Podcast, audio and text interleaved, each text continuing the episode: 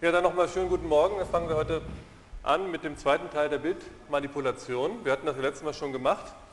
Ich möchte nochmal an der Stelle aufsetzen, wo wir Bilder von der Farbe verändern wollten. Das heißt, ich habe Ihnen hier nochmal so eine Ansicht auf einen Farbraum von oben dargestellt, diesen HSB-Farbraum, wo man im Prinzip über den Winkel den Farbton hat und über den Radius, vom, beziehungsweise den Abstand vom Mittelpunkt die Sättigung einstellt und die Höhe dabei wäre dann die Helligkeit. Hier zum Beispiel eben in diesem Kegel dargestellt oder auch als Zylinder, je nachdem, was wir für einen Farbraum haben. Grundsätzlich kann ich diese ganzen Farbänderungen in allen Farbräumen machen. Am sinnvollsten ist es aber immer in so einem Farbraum das zu machen, wo ich eine Trennung zwischen, den Luminanz, zwischen der Luminanz und den Chrominanzkomponenten habe. Und HSB wäre jetzt eine Möglichkeit, aber LAB oder YUV würde ganz genauso gehen. Ähm, wir hatten letztes Mal darüber gesprochen, dass ich natürlich meinen ganzen Farbbereich drehen kann, indem ich einfach die Winkel, die die Chrominanz repräsentieren, drehe durch eine Matrixmultiplikation. Das hatten wir auch gemacht, das will ich an der Stelle nicht wiederholen. Aber wir sind an der Stelle stehen geblieben, wo es darum ging, wie kann ich eigentlich so ein Bild einfärben. Und dazu will ich das nochmal ganz kurz skizzieren.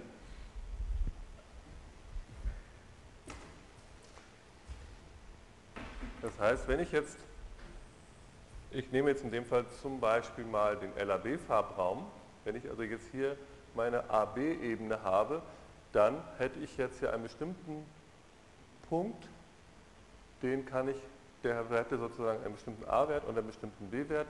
Das Ganze kann ich auch als Vektor auffassen. Der hat eine bestimmte Länge. Diese Länge repräsentiert die Sättigung. Wenn die Länge 0 wäre, dann wären die Chrominanzkomponenten auch 0. Dann hätte ich nur noch eine Helligkeit, dann hätte ich also nur noch ein Schwarz-Weiß-Bild oder ein Graustufenbild. Und wir hatten letztes Mal gesehen, dass ich praktisch diesen ganzen Bereich drehen kann, dann werden sich, würden sich sozusagen alle Farben ändern und diesmal möchte ich eigentlich was anderes machen. Und ich möchte jetzt mal das hier nochmal einzeichnen. Stellen Sie sich vor, ich möchte gerne hinterher, ich hätte jetzt also verschiedene, verschiedene Farben, hier ist mal eine, da ist mal eine andere. Das sind jetzt hier ganz viele verschiedene Farben und das letztendlich hätte ich hier so viele so viele Pfeile, wie ich Pixel in dem Bild habe. Die können zum Teil auch übereinander liegen, je nachdem, wenn die Farben eben gleich sind. Und ich möchte jetzt gerne, dass hinterher alle in die gleiche Richtung zeigen. Das heißt, ich könnte in dem Fall einen bestimmten Winkel vorgeben. Und das kann ich jetzt im Prinzip auf zwei verschiedene Arten interpretieren. Ich kann das entweder so interpretieren, dass ich jetzt jeden einzelnen Winkel ändere. Ich könnte also im Prinzip sagen, dieser soll nach dahin gehen, der soll auch nach dahin gehen, der hier soll auch dorthin gehen. Ähm, also ist, wäre in dem Fall eine individuelle Drehung, das wäre aber sehr kompliziert, wenn ich hier mal gucken müsste, wie müsste ich jeden einzelnen drehen. Ich kann es natürlich viel einfacher machen, denn wenn ich möchte, dass dieser Vektor nicht mehr in diese Richtung zeigt, sondern hinterher in diese Richtung zeigen soll, dann bedeutet das einfach, ich muss einfach den Winkel vom Vektor ändern. Und wie kann man den Winkel ändern? Indem man ihn im Prinzip einfach zuweist.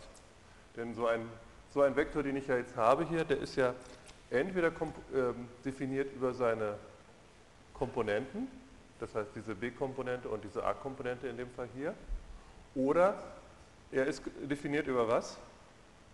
Was ist die Alternative, die man noch dazu hat? Wenn ich einen Winkel habe, ich brauche zwei Größen, also entweder die beiden Komponenten oder was wäre das andere? Ja? Länge und? Länge und eine der Komponenten wäre noch, ja, das würde auch gehen, aber es gibt noch eine bessere Variante jetzt für uns hier. Länge nehmen wir schon mal. Den Winkel, genau. Das heißt, wenn ich jetzt hier, ich zeige das hier drüben nochmal an, wenn ich also jetzt hier meinen Winkel, ich nenne ihn diesmal Phi, habe, hier war mein, meine A-Komponente, hier war entsprechend meine B-Komponente so, dieser hat eine Länge, wenn ich das Ganze hier als Punkt mit einem Vektor auftrage, diese Länge, das hatten wir letztes Mal schon gehabt, wie lang war die nochmal? Wie kriegte ich die Länge raus vom Vektor? Indem ich Pythagoras, was muss man da machen? Ja. Die Wurzel aus a und b. So, damit habe ich die Länge. Und das bedeutet, wenn ich jetzt möchte, dass mein Winkel hinterher, mein Farbwinkel gleich lang bleibt, aber in eine andere Richtung zeigt, dann werde ich an der Länge hier eigentlich gar nichts ändern. Ähm, wie kriege ich jetzt eigentlich den Winkel raus, wenn ich jetzt diese AB-Darstellung habe? Das war die Stelle, an der wir letztes Mal eigentlich stehen geblieben waren. Was muss ich machen, wenn ich, wenn ich so ein Dreieck habe? Wie sind denn eigentlich die trigonometrischen Zusammenhänge hier in diesem Dreieck? Insofern mache ich nochmal eine dritte Zeichnung. Machen wir die mal hier nochmal hin, oder beziehungsweise hier drunter. Wenn ich also einen Einheitskreis hätte, so, und hier ist jetzt mein Winkel Phi, dann wäre ja dieses Stückchen hier und dieses Stückchen wieder entsprechende, die entsprechenden Komponenten. Wenn das ein Einheitskreis ist, dann hat der in dem Fall die Länge 1, weil das ja genau dieser Radius ist. Wie lang ist jetzt dieses Stückchen hier drüben? Was ist das? Das ist der Winkel, dann ist das hier drüben die Gegenkathete. Die Gegenkathete hat eine bestimmte Länge und die Hypotenuse, die wir hier haben, hat die Länge 1. Und das war, was, wie war nochmal die Definition vom Sinus? Weiß das noch jemand? Ja? Gegenkathete durch Hypotenuse. Das heißt, das hier, wenn die Hypotenuse gerade 1 ist, dann ist das hier genau Sinus von Phi. Und das Stückchen hier unten ist dann entsprechend Cosinus von diesem Winkel. So. Okay, und da sehen Sie auch, das, was dieses Gesetz, was Sie kennen, auch hier gilt der Pythagoras wieder, nämlich Sinusquadrat plus Cosinusquadrat ist gerade 1. Auch das sieht man im Prinzip in diesem Dreieck jetzt hier. Aber ich habe jetzt ja gefragt, wie kann man denn diesen Winkel ausrechnen? Wie war das denn gewesen? Da gab es ja auch einen Zusammenhang. Das war nicht mehr Sinus und Cosinus gewesen, sondern was brauchte man da? Ja? Tangens Phi, Tangens von Phi ist gleich das Stückchen, wir schreiben es erstmal hin, das war in dem Fall der Sinus Phi durch Cosinus Phi und das war in unserem Fall b durch a. Okay, das habe ich jetzt sozusagen Zusammenhang zwischen dem Quotient aus b und a und dem Tangens Phi von Phi. Aber ich wollte ja Phi haben, das müsste ich in dem Fall noch machen jetzt. Nicht Cotangens, Cotangens, sondern Arcustangens. Also der Arcustangens von, ich schreibe es mal hin, Tangens Phi, so ein bisschen umständlich, wäre jetzt in dem Fall der Arcustangens von b durch a. Und dann hätte ich hier stehen, Phi ist gleich Arcustangens von b durch a. So, jetzt haben wir den Winkel. Das heißt, ich könnte jetzt, wenn ich hier so einen Farbwert habe, ihn entweder über seine a und b Komponenten oder u und v, je nachdem, was ich für ein Farbsystem habe, charakterisieren. Und ich kann dazu die Länge ausrechnen. Das haben wir hier stehen. Einfach die Wurzel aus den Einzelkomponenten im Quadrat. Und ich könnte auch den Winkel ausrechnen. Jetzt ist direkt ein Problem, ich weiß nicht, ob Ihnen das auffällt. Stellen Sie sich vor, Sie setzen jetzt hier einen bestimmten Wert ein, zum Beispiel 1 und 1, dann müsste ich ja 45 Grad rauskriegen, weil a wäre dann 1 und b wäre 1. Dann teile ich das durcheinander, dann würde hier stehen Arcustangens von 1, da käme auch 45 Grad heraus. Ähm, wenn ich jetzt aber minus 1 und für a und b habe, dann würde ja stehen minus 1 durch minus 1, das ergebe ja wieder plus 1 in dem Fall. Und ich hätte dann ja erwartet, dass ich dann in dem Fall hier nicht 45 Grad, sondern in dem Fall hier sind wir 180 und nochmal 45 dazu. Also irgendwie einen Winkel hier hinten, entweder als negativen Winkel oder einen ganz großen Winkel, auf jeden Fall nicht 45 Grad. Was kann man da machen in dem Fall, wenn man diese Problematik hat? Weil wenn Sie jetzt programmieren und Sie würden dann ähm, in Java hinschreiben, Sie würden gerne den Winkel haben. Und da gibt es ja auch eine Mathefunktion, die heißt dann mass.arcus-tangens und da schreiben Sie Ihren Wert rein und dann haben Sie natürlich das Problem, dass Sie eigentlich nur über eine Halbebene Ihre Winkel definieren können und immer dann, wenn Sie sozusagen dann, wenn Sie hier hinten sind, gibt es eigentlich ein Problem, weil Sie dann nicht mehr wissen, wo bin ich, in welchem Quadrant bin ich eigentlich. Was kann man da machen? Ja?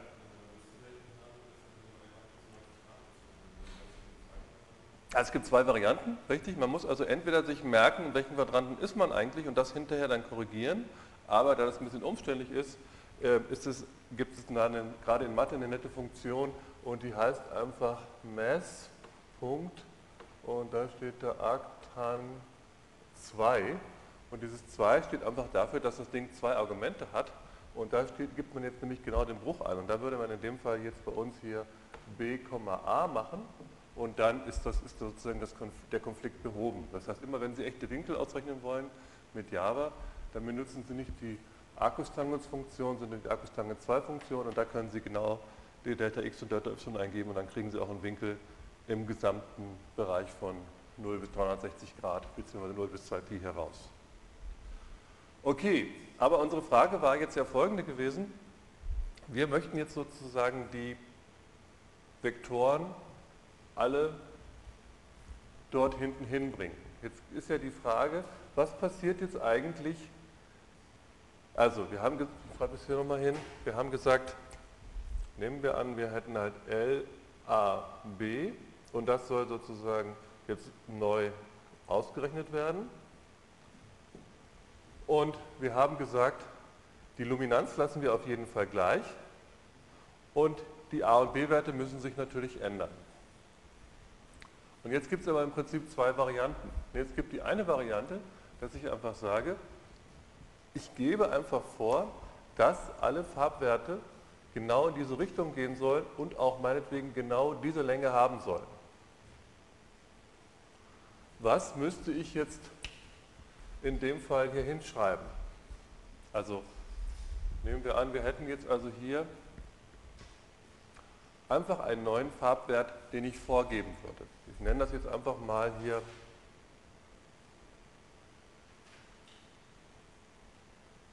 A neu und B neu. Also ich kümmere mich eigentlich gar nicht darum, wie die Farbwerte vorher gewesen sind. Ich sage einfach, wenn du hier warst, du kommst nach da. Wenn du hier warst, du kommst nach da und so weiter. Was würde das in dem Fall jetzt hier, ach, Entschuldigung, hier noch ein Fehler, hier müsst ihr natürlich schreiben neu, so, das sind ja die drei neuen und die möchte ich aus den drei alten Werten irgendwie zusammenbauen und da haben wir gesagt, den L-Wert, den lassen wir genau gleich. Insofern schreibe ich da den alten L-Wert hin, das ist also für das, wie ich ihn vorher hatte. Und was mache ich jetzt mit den A- und B-Werten? Das ist ganz einfach, weil ich habe meine Werte ja. Ich habe ja, ich weiß ja, wie die werden sollen. Insofern setze ich die einfach. Das heißt, ich kann in dem Fall jetzt hier direkt mein A neu und B neu hinschreiben. Das heißt, die alten Werte kommen überhaupt nicht mehr vor. Das heißt, ich nehme einen Farbwert und behalte die Helligkeit und ersetze aber einfach die A und B Komponenten. Und das ist genau der Fall, das ist genau der Fall, den Photoshop macht. Bei Photoshop ist es sozusagen nur ein bisschen anders, dass man nämlich den Winkel und die Länge angeben kann. Ich will Ihnen das gerade zeigen. Also hier ist jetzt unser Bild. Und wenn ich jetzt hier auf Farbtonsättigung gehe, das hatten wir letztes Mal gesehen, dann konnte ich also in dem Fall jetzt hier ähm, Helligkeit, Sättigung und Farbton ändern. Und wenn ich jetzt hier auf Einfärben oder Colorize auf Englisch stelle, dann gebe ich hiermit meinen Winkel vor, zwischen 0 und 360 Grad. Und was mache ich hiermit, mit diesem Slider? Damit gebe ich genau die Länge vor. Das heißt, Sie sehen jetzt, Sie haben jetzt hier in Photoshop genau zwei Slider, nämlich mit dem einen, das hier ist sozusagen genau der U-Vektor, den Sie einstellen. Direkt in 0 bis 360 Grad. Und die Saturation ist jetzt irgendeine Länge, die kann man hier in dem Fall zwischen 0 und 100 einstellen, Die können wir jetzt hier nicht direkt als Länge einzeichnen, aber Sie können sich vorstellen, bei 0 bedeutet das zumindest, er hat die Länge 0 und bei 100 heißt das, der ist sehr lang, also maximal gesättigt.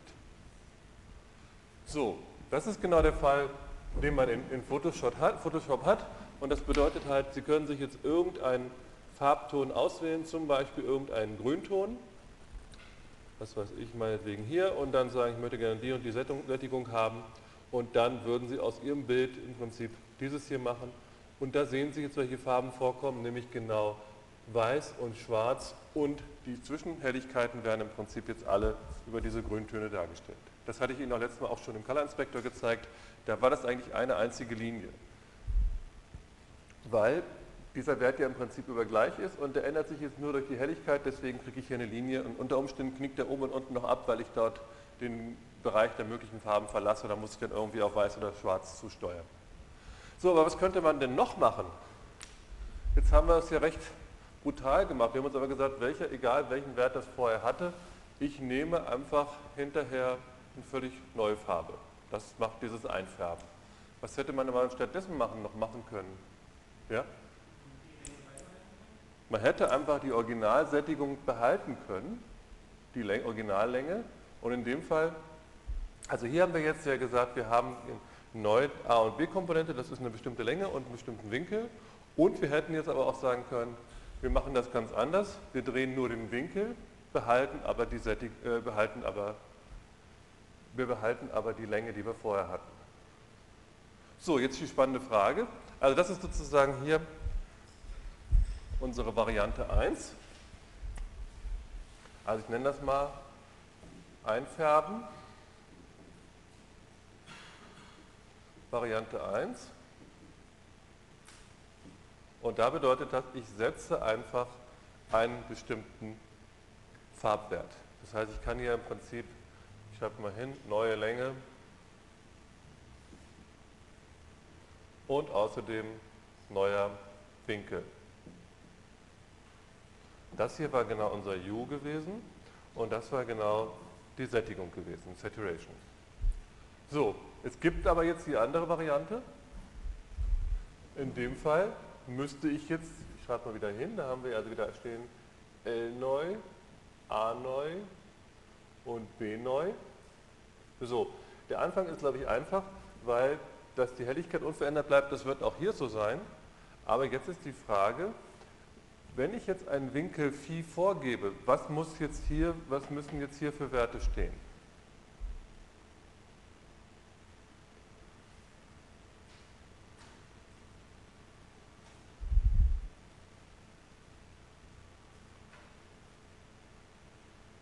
Also in dem Fall würde ich ja sagen, ich möchte gerne meine Länge beibehalten, aber ich möchte jetzt in dem Fall einen Vektor haben, der in eine andere Richtung zeigt. Wenn ich jetzt einen beliebigen Vektor vorgebe, zum Beispiel den hier, diesen Winkel hier, äh, diesen Vektor hier,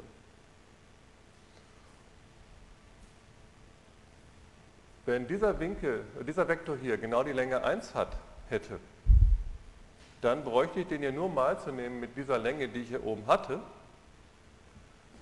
dann hätte ich ja schon das, was ich eigentlich wollte. Das heißt, ich hätte in dem Fall auf jeden Fall jetzt hier stehen, Wurzel aus a plus b mal, jetzt kommt mein Vektor, den ich noch nicht kenne, und hier unten wird genau das gleiche stehen. Wurzel a plus b mal. Und jetzt ist die Frage, was muss da jetzt stehen? Also nochmal die Frage, ich habe jetzt, eigentlich haben wir das genau schon beantwortet, aber ich hoffe, ich glaube, Sie sehen es noch nicht. Also ich habe ja vorhin genau das hier eigentlich gemacht, dass ich einen bestimmten Vektor vorgegeben habe und da hier unten haben wir es genau stehen. Das heißt, wenn ich einen Einheitsvektor haben möchte, der einen bestimmten Winkel hat, dann wäre die A-Komponente genau was? A und B. Das heißt, was muss ich jetzt hier bei A hinschreiben, was muss ich jetzt hier bei B hinschreiben? Ja? Genau. Ich nehme mir einfach die Komponente von diesem Winkel, dieser, dieser Vektor hat hier genau die Länge 1 und der hat eine a-Komponente, das ist genau Cosinus von Phi und eine b-Komponente, die ist Sinus Phi. Das heißt, ich brauche jetzt in dem Fall hier nur hinzuschreiben, Cosinus von Phi, das ist sozusagen mein Wunschvektor und hier würde ich schreiben Sinus Phi, mein Wunschwinkel, Entschuldigung. So. Und hier sehen Sie, hier kann ich jetzt sozusagen nur ein neuer Winkel Phi einstellen. Ich kann also jetzt hier nicht die, Länge, die Sättigung einstellen, ich könnte nur die Sättigung hier noch mit einem Faktor theoretisch verändern, wenn ich das wollte, indem ich jetzt hier noch einen Faktor davor schreibe. Das mache ich gerade nochmal. So, schreiben wir hier nochmal einen Faktor S mal davor. S. So. Also, und jetzt haben wir zwei verschiedene Arten des Einfärbens kennengelernt. Ganz brutale Methode, ich schreibe einfach hier ähm, meinen Winkel einfach, äh, meinen Vektor, Wert einfach rein, wie ich ihn haben wollte. Das will ich noch mal ein bisschen anders schreiben. Das hier, damit Sie den Zusammenhang mit dem da unten sehen. Dieses a neu und b neu. Wenn ich das jetzt ausdrücke über die neue Länge und den neuen Winkel, was müsste ich dann hier reinschreiben?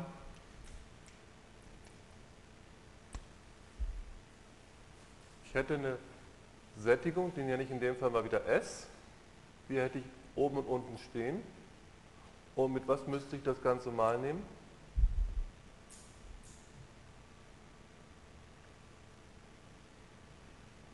Genau wie hier drüben auch, einfach mit dem Cosinus Phi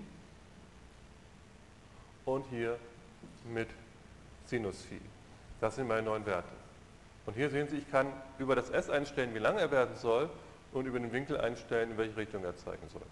Und hier unten habe ich eigentlich genau das Gleiche, nur dass ich diese Länge jetzt in dem Fall noch gewichte mit der ursprünglichen Länge, die ich gehabt hatte, ursprünglich. Dieser Fall hier, der ja eigentlich interessanter ist, der oft auch realistischere Bilder macht, der, den gibt es zum Beispiel in Photoshop nicht. Den werden wir aber in einer nächsten Übung einfach mal programmieren, beziehungsweise Sie. Ich hoffe, Sie haben das Prinzip verstanden zwischen diesen beiden. Ähm, Sie sehen jetzt auch hier, dass dieses Bild so ein bisschen komisch aussieht, weil die Farbwerte jetzt hier alle gleich stark gesättigt aussehen und das war natürlich bei dem ursprünglichen Bild nicht der Fall gewesen. Gut, also das ist genau das, was hier unten steht, so kurz einfärben, durchsetzen der Chrominanz auf, gewünscht, auf gewünschten Farbwert. Das ist genau das, was wir gerade gemacht haben. Ich gebe also entweder Winkel und Länge vor oder ich gebe nur den Winkel vor und behalte die Originallänge und kann die unter Umständen noch modifizieren.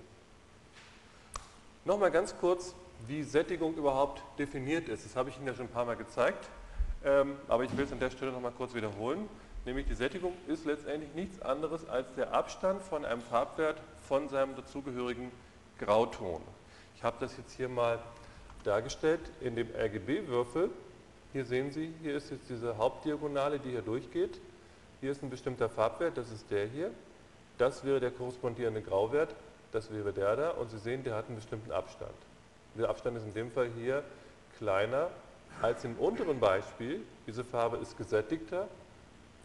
Dieser entsprechende Grauwert ist in dem Fall da dargestellt und Sie sehen, dieser Abstand ist größer, insofern wäre das hier stärker gesättigt.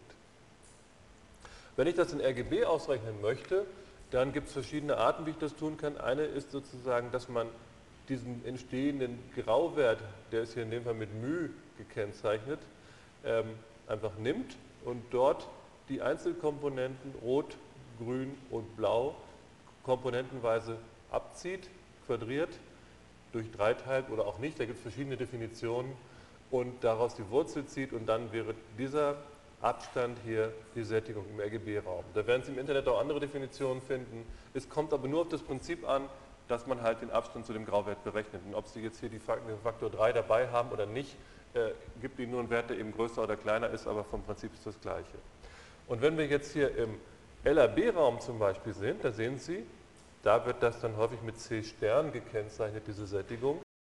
Das wäre genau diese Länge, die sich ergibt, indem ich den die Wurzel aus a plus b ausrechnen. Das war das, was wir gerade schon gemacht hatten. Und das war nämlich genau eigentlich die Länge von diesem Farbvektor gewesen. Also eigentlich viel einfacher, äh, wenn man mal verstanden hat, dass das hier eben genau die Farbebene darstellt. Gut, damit haben Sie jetzt eigentlich eine ganze Menge in der Hand, um auch Bilder zu verändern, auch von den Farben her. Und ich will das nochmal so ganz klein bisschen zusammenfassen, teilweise haben Sie es in der Übung ja auch schon gemacht. Das heißt, ich kann entweder eine Farbkorrektur machen über die beiden Varianten, die ich eben Ihnen gerade erzählt habe. Ich kann den ganzen Farbraum drehen. Ich kann gezielt Farbvektoren verändern, wie wir es gerade gemacht haben.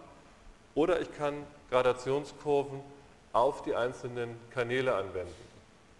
Und das haben wir letztes Mal auch schon gemacht gehabt. Was ich von Ihnen eigentlich erwarte, wenn Sie in der Übung damit auch gearbeitet haben, dass Sie ein gutes Gefühl entwickeln, was muss ich eben machen, wenn ein Bild zu rot aussieht oder wenn es zu wenig rot ist oder wenn es einen Blaustich hat, dass Sie dann eigentlich ein Gefühl haben, man kann natürlich dann einfach dann rumfummeln und gucken, wohin muss ich ziehen, bis es passiert, aber eigentlich macht es Sinn, sich das vorher zu überlegen, was muss ich eigentlich machen, wie muss diese Kurve aussehen, damit der bestimmte Effekt erzielt wird. Wenn wir jetzt gerade mal diese Kurve hier sehen zum Beispiel, da können Sie sich ja einfach mal das überlegen, wenn Sie jetzt ein Bild hätten und Sie hätten Ihren Rotwert normalerweise unverändert, da hätten Sie Ihre Winkel halbieren und Sie würden den so nach oben ziehen, da überlegen Sie sich einfach mal vorher, wie würde Ihr Bild aussehen, würde es hinterher rötlicher aussehen oder nicht und dann überprüfen Sie das mal und gucken Sie, ob es auch so ist. Ähm, ganz kurz als Zusammenfassung jetzt. Wenn ich grundsätzlich mit Helligkeiten und, und Farbwerten bei Bildern arbeiten möchte und die korrigieren möchte, dann muss ich eigentlich als allererstes mein Computersystem und mein Monitor kalibrieren. Das ist eigentlich heutzutage relativ schwierig, denn die meisten Leute haben diese LCD-Displays hier und da wissen Sie selber, wenn Sie da den Winkel ändern, sieht Ihre Farbe jedes Mal anders aus. Das heißt, zumindest müssten Sie das so einstellen, dass es genau optimalen, Ihrem optimalen Betrachtungswinkel entspricht. Dann müssten Sie dort dafür sorgen, dass Sie den Gamma-Wert richtig kalibrieren, das heißt, dass Sie sehen, dass die richtigen mittleren Graustoffen verwendet werden, dass Sie maximalen Kontrast verwenden und trotzdem Ihr Schwarz und Weiß noch gut erkennen können und dazwischen auch keine Begrenzungen haben. Und dann nehmen Sie Ihr digitales Bild, was Sie haben, und schauen, wie sehen da eigentlich die Helligkeitsverteilung aus. Das war das, was ich Ihnen letztes Mal gezeigt habe. Man bezeichnet da die hellen Werte grundsätzlich als die Lichter und die dunklen Werte als die Tiefen. Das heißt, da überprüft man dann, ist der Dynamikbereich, den das Bild theoretisch haben könnte, überhaupt richtig ausgenutzt. Das ist das, was wir letztes Mal gemacht haben. Danach korrigiert man unter Umständen die Mitteltöne. Dann schaut man, hat das Ganze einen Farbstich. Den versucht man dann zu korrigieren. Meistens hat sich das an der Stelle oft auch schon erledigt. Dann fängt man erst an, mit dem Bild eigentlich zu retuschieren, wenn man irgendwelche Änderungen durchführen möchte. Und wenn man ganz und gar fertig ist, macht man typischerweise am Ende noch so eine Scharfzeichnung, um die Bilder so ein bisschen knackiger erscheinen zu lassen. Das hatte ich in der Übung Ihnen auch gezeigt, dass Sie da, oder erwähnt, dass Sie da dieses unscharf Maskieren verwenden sollen. Was dabei genau funktioniert und wie das gerechnet wird, das zeige ich Ihnen dann, wenn wir Filter behandeln. Will ich jetzt an der Stelle nicht weiter darauf eingehen. Gut, äh, auch das haben Sie in der Übung kennengelernt. Wenn ich dann am Retuschieren bin, dann gibt es eigentlich paar elementare Möglichkeiten, die ich dort habe. Wir haben viel mit diesem Stempelwerkzeug in der Übung gearbeitet. Das heißt, da werden einfach Sachen durch andere Teile des Bildes ersetzt. Ich denke, das haben Sie, glaube ich, wenn Sie jetzt verstanden haben, wie diese Alpha-Masken funktionieren, auch verstanden haben. Ich kann versuchen, bestimmte Sachen unscharf zu machen, verwischen, wenn ich bestimmte Effekte nicht so stark zeigen möchte. Ich kann natürlich neue Objekte einführen, dadurch irgendwas verdecken oder ich kann auch bestimmte Effekte dadurch erzielen, dass ich äh, so Spezialeffekte anwende, um damit Sachen auch zu verstecken oder äh, weniger sichtbar zu machen. Aber dazu haben Sie eine ganze Menge in Übungen gemacht. Ähm, an der Stelle bin ich jetzt eigentlich mit den Bildpunktoperatoren, solange ich sie nur auf ein Bild anwende, eigentlich fertig. Und jetzt kommen wir genau zum nächsten Themenkreis. Und das ist jetzt im Prinzip fast das Gleiche, nur ich habe jetzt einen fundamentalen Unterschied. Ich habe jetzt nicht mehr ein Eingangsbild, was ich irgendwie verändere, um zu einem neuen, einem neuen Ergebnis zu kommen, sondern ich habe zwei. Und hier ist jetzt gleich diese folgende Notation ver verwendet. Ich habe hier dieses V für Vordergrundbild und H für Hintergrundbild. Damit meine ich eigentlich das, was wir in den, Photoshop immer haben mit den Ebenen. Ich habe eine Ebene und ich lege eine andere oben drüber. Das könnte also die, unten grundsätzlich der Hintergrund sein und ich will das gerade mal ganz kurz zeigen hier. Hier ist unser Bild und jetzt laden wir gerade noch ein anderes Bild. Das Bild meinetwegen. So, und dieses Bild könnte ich jetzt ja hier auf das Bild hinauf drauf tun. Und was wir schon kennengelernt haben, ist, hier sehen Sie jetzt, das wäre in dem Sinne meine Vordergrundebene.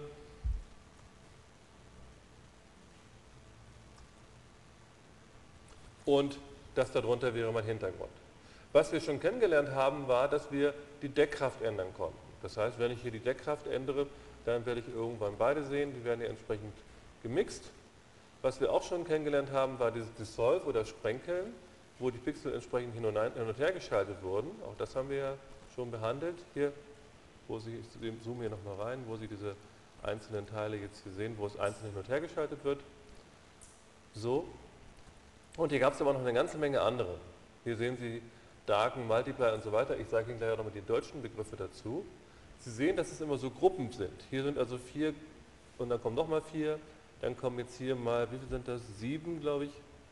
Und dann haben wir hier unten nochmal zwei und dann nochmal vier. Und diese Gruppen haben auch alle einen, einen Sinn und machen tendenziell das, was Ähnliches. Und die meisten Leute, die Photoshop verwenden, ähm, legen auf die Bilder übereinander und sagen, mal gucken, wie ich die jetzt kombinieren kann. Und dann schaltet man hier irgendwie rum und dann sieht das, ich mache es mal ein bisschen kleiner jetzt, dass Sie mehr sehen können. Und Sie sehen, je nachdem, was ich jetzt hier einstelle, sieht das immer anders aus. Ähm, und da klickt man dann meistens so ein bisschen rum, bis man sagt, ja doch, so ist schön.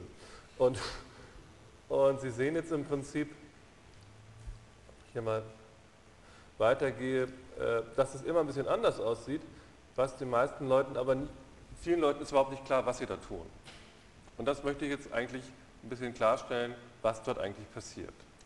Also wenn man sich da erstmal darauf einigen kann, dass ich jetzt hier wiederum eine mathematische Verknüpfung habe, die jetzt aber nicht mit einem Farbwert pro Kanal arbeitet, sondern immer mit zwei.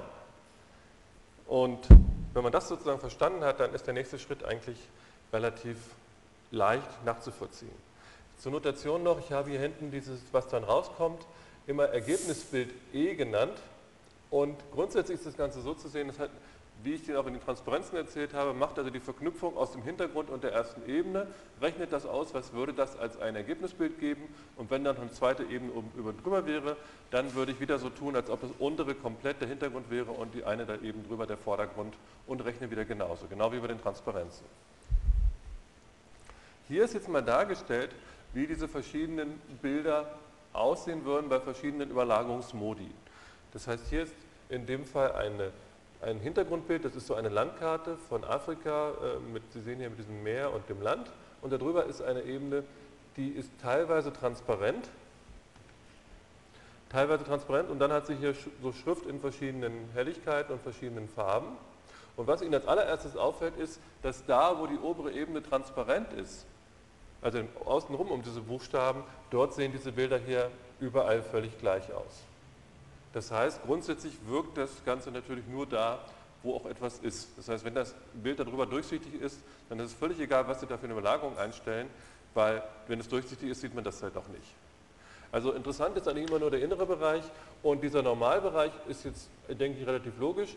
Da, wo das Ganze durchsichtig ist, dort sehe ich den Hintergrund, da, wo es nicht durchsichtig ist, sehe ich den Vordergrund.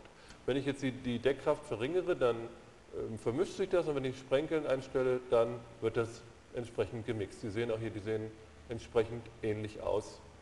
Ähm, und jetzt sehen Sie, das hier sieht jetzt plötzlich so dunkel aus. Dann haben wir hier Bildschirm oder dieses Screen, das sieht dann irgendwie eher heller aus. Hier ist so ein bisschen teilweise dunkler, teilweise heller. Oder ähm, das hier unten ist ganz interessant. Da sehen Sie, hier wird zum Beispiel die Helligkeit von dem da oben genommen und die Farbe von dem da drunter. Hier ist es genau umgekehrt, hier wird die Farbe von dem oben genommen und die Helligkeit von dem darunter, das kennen Sie teilweise schon. Ja? Ah, sorry, ja. So.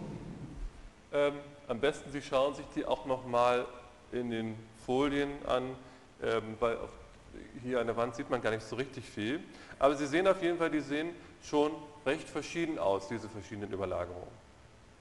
Und da will ich jetzt mal versuchen, so ein bisschen Struktur reinzubringen und auch mit Ihnen zu überlegen, wie kann man denn das überhaupt systematisch rauskriegen, was Sie eigentlich machen. Hier ist jetzt mal dargestellt, wie die auf Deutsch und auf Englisch heißen. Das ändert sich auch zum Teil von Photoshop-Version zu Photoshop-Version so ein bisschen. Da müssten Sie mal gucken, wie es aktuell heißt.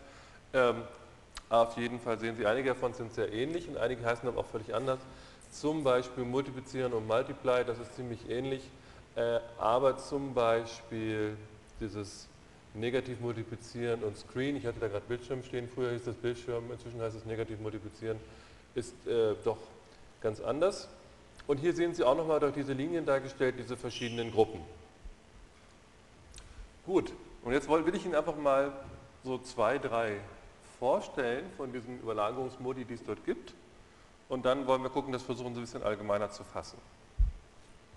So, das kennen wir schon. Das ist genau dieses normal, die normale Überlagerung mit unserem, ähm, mit unserem, mit unserem Alpha-Wert. Ich habe es hier nur noch mal hingeschrieben, in dem Fall angepasst an Photoshop, wo ich ja einen Alpha-Kanal habe. Ähm, Sie sehen jetzt, in dem Fall habe ich hier mein Normal gelassen und habe auch die Deckkraft auf 100%, habe aber in dem Fall hier einen Alpha-Kanal, der dafür sorgt, dass ich in verschiedenen Stellen verschiedene Alpha-Werte habe.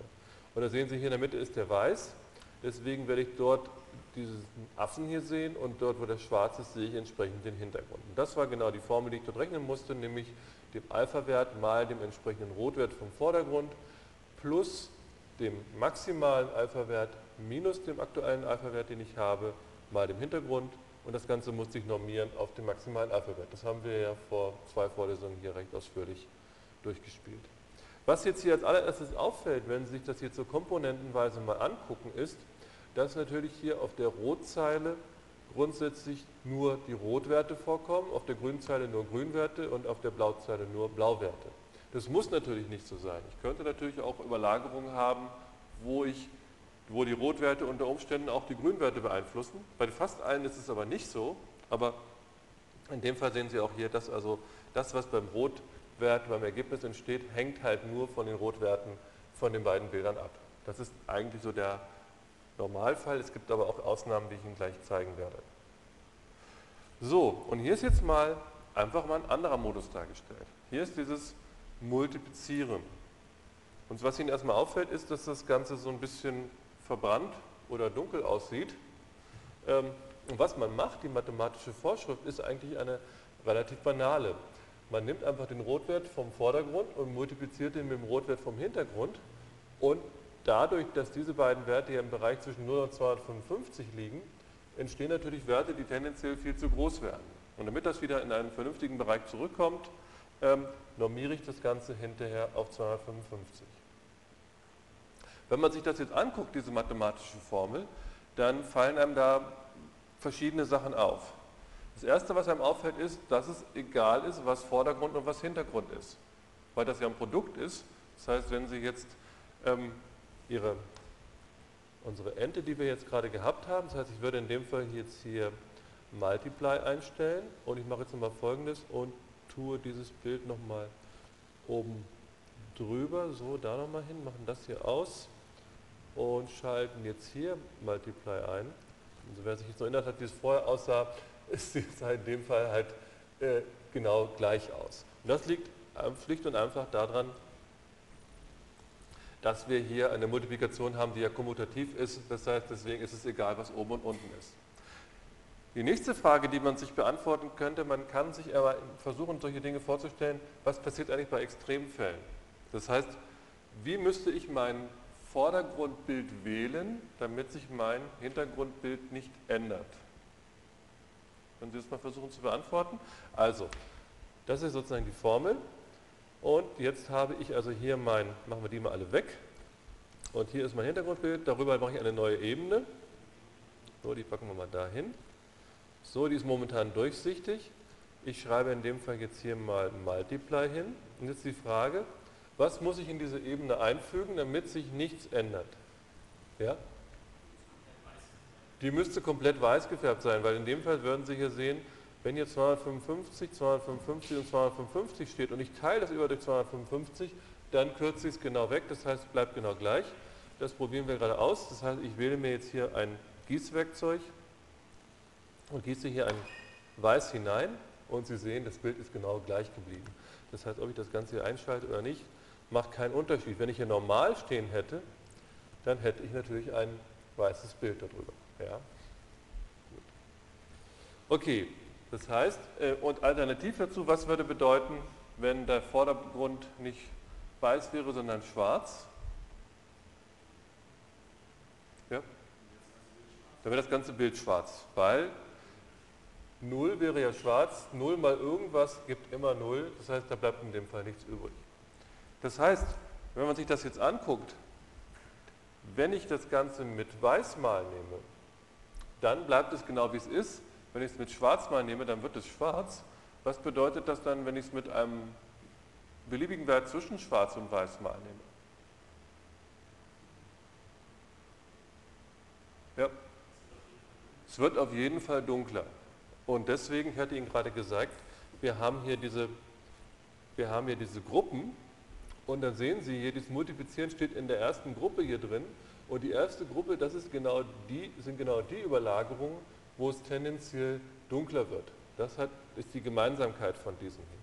Das heißt, wenn wir jetzt hier wieder zu Photoshop zurückgehen, machen jetzt mal diese Ebene wieder weg, machen unsere Ente darüber und wählen jetzt hier eine von diesen. So, jetzt haben wir hier Darken, jetzt haben wir Multiply, jetzt haben wir hier Color Burn und jetzt haben wir Linear Burn. Es sieht auf jeden Fall immer dunkler aus, als wenn ich das Ganze jetzt hier so normal überlagert hätte. Das ist erstmal diese Gemeinsamkeit. Was der Unterschied zwischen diesen hier ist, das wissen wir noch nicht so richtig. Sie sehen irgendwie verschieden aus, aber warum sie verschieden aussehen, das haben wir noch nicht verstanden. Das werden wir versuchen gleich rauszukriegen. Wenn man das verstanden hat, dann kann man sich natürlich vorstellen, was hier wahrscheinlich die nächste Gruppe macht, nämlich das ist eine Überlagerung, die tendenziell alles heller macht. Das können wir uns kurz mal angucken.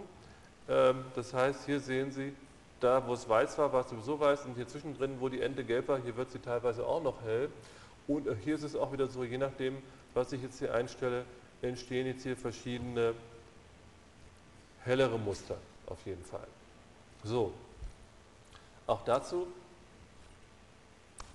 ein Beispiel, nämlich dieses Negativmultiplizieren. Und diese Formel sieht jetzt so ein bisschen komplizierter aus, sie ist es aber nicht wirklich.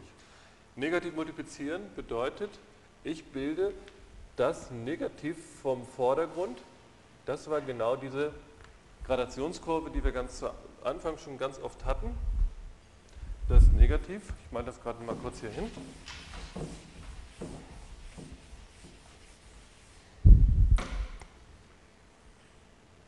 Das war genau diese Kurve, die gesagt hat, wenn ich einen dunklen Wert habe, das mit y in und y out gekennzeichnet, wenn ich einen dunklen Wert habe, kommt ein heller heraus. Und wenn ich einen hellen Wert habe, kommt ein dunkler Wert heraus.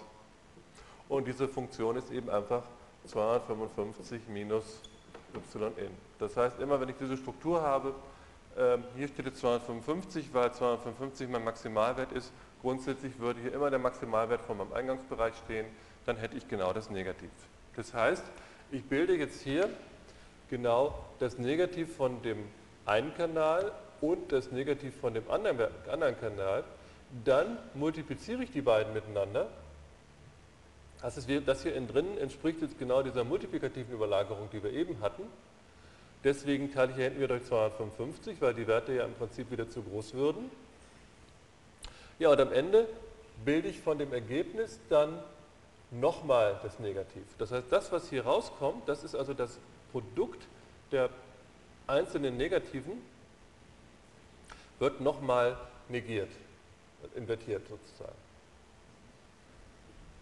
Gut, wenn wir jetzt mal zu Photoshop wieder gehen, das heißt, ich habe jetzt hier, habe jetzt hier mein, mein Bild, ich gehe mal hier auf Screen, das ist genau dieses Negativ multiplizieren. Und jetzt mache ich mal folgendes. Ich dupliziere mal dieses Bild.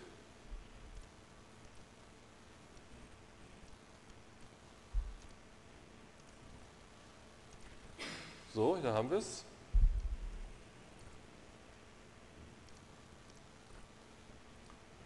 So, und ich habe jetzt bei diesem Bild hier drüben habe ich jetzt das obere Bild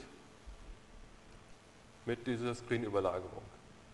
Und ich habe jetzt gesagt, ich könnte dieses Bild nehmen und könnte jetzt hier hingehen, dieses Bild invertieren, da unten, das da drüber invertieren.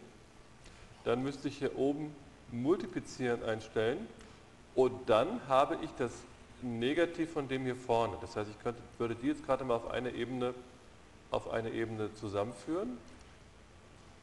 So. So. Und das invertiere ich jetzt nochmal. Und dann sehen Sie, hier kommt das gleiche wieder heraus. Also, und das ist halt dieses Negativ-Multiplizieren. Ich hatte Ihnen gesagt, Moment, also insofern sollte Sie so eine Formel, wenn Sie die hier sehen, gar nicht abschrecken.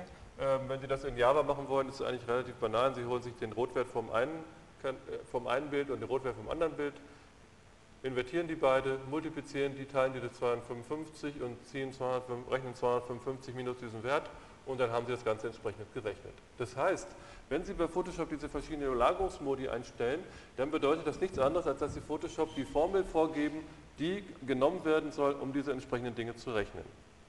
Ganz zu Anfang hatte ich Ihnen gesagt, als wir mit den Farben zu tun hatten, dass das genau der Modus ist, den ich eigentlich bei der additiven Farbmischung habe. Und da hatte ich gesagt, man kann eigentlich ähm, das, was eben mit Lampen in einem dunklen Raum passiert, wenn ich die überlagere, mit diesem Screen-Modus nachempfinden. Das hatte ich Ihnen ja auch vorgeführt, hatte Ihnen aber gesagt, das kann ich Ihnen noch nicht erklären, weil wir diesen Modus noch nicht haben. So, das war genau die Folie, die ich damals ausgelassen habe. Also, nochmal zur Wiederholung. Hier steht jetzt Foreground auf Englisch, das ist natürlich dumm, aber F steht jetzt für Englisch, Foreground, ähm, das ist das gleiche, was ich vorne mit V hatte. Also, meine Vordergrundfarbe und dieses Zeichen, das habe ich mir jetzt einfach ausgedacht, dieses kleine Kreuzchen hier mit dem Kringel drum, das ist nicht allgemein das Screen-Zeichen, das brauchen Sie sich gar nicht mehr zu merken, sondern das heißt für mich jetzt einfach in dem Fall Screen. Und das ist genau diese Formel, die ich hier ausrechne. Das heißt, wenn wir gerade nochmal uns das hier oben angucken, beziehungsweise gehen wir auf die Folie zurück, auf die hier, das ist nicht mehr ganz so leicht zu sehen. Also die erste Frage ist jetzt, ähm, mit was was passiert, wenn ich jetzt in dem Fall mit einem schwarzen Bild diese Screen-Überlagerung mache? Erste Frage, ist, das, ist die Reihenfolge wichtig? Ist entscheidend, was oben und was unten ist? Ist es nicht, wieder, weil es wieder kommutativ ist. Und jetzt ist die Frage, was würde passieren, wenn ich jetzt mit einem schwarzen Bild negativ multipliziere? Ja? Also wenn hier eins von den beiden schwarz ist, dann würde ja folgendes passieren, dann würde hier ähm, 255 minus 0 stehen, das heißt, die würden alle 255 werden. Das würde sich mit dem hier hinten wegkürzen. Dann bliebe in dem Fall hier das Negativ stehen und davon mache ich nochmal das Negativ, das heißt, das Bild ändert sich nicht. Ja, also machen wir das eine mal weg hier, das brauchen wir nicht mehr. Und hier, das machen wir auch weg und hier darüber legen wir eine neue Ebene an. Und diese Ebene machen wir in dem Fall jetzt schwarz. So, und da stelle ich jetzt ein Screen und dann sehen Sie, dass das Bild genau gleich geblieben ist. Gut, wenn ich das verstanden habe, dann bedeutet das natürlich auch, dass ich das zerlegen kann. Das würde ich gerade mal machen. Das heißt, ich hatte hier gesagt, mein RGB war gleich schwarz, das war ja 000. Und dann hier mein Zeichen für die Screen-Überlagerung mit dem RGB. Könnten wir jetzt ausrechnen, das schenken wir uns jetzt aber. Ähm, und was ich jetzt mache, ist, dass ich das Ganze nochmal weiter zerlege, dass ich sage, ich nehme jetzt hier meine mein Schwarz wieder und das, damit mache ich jetzt eine Screen-Überlagerung mit nur einer Komponente, zum Beispiel mit Rot 00.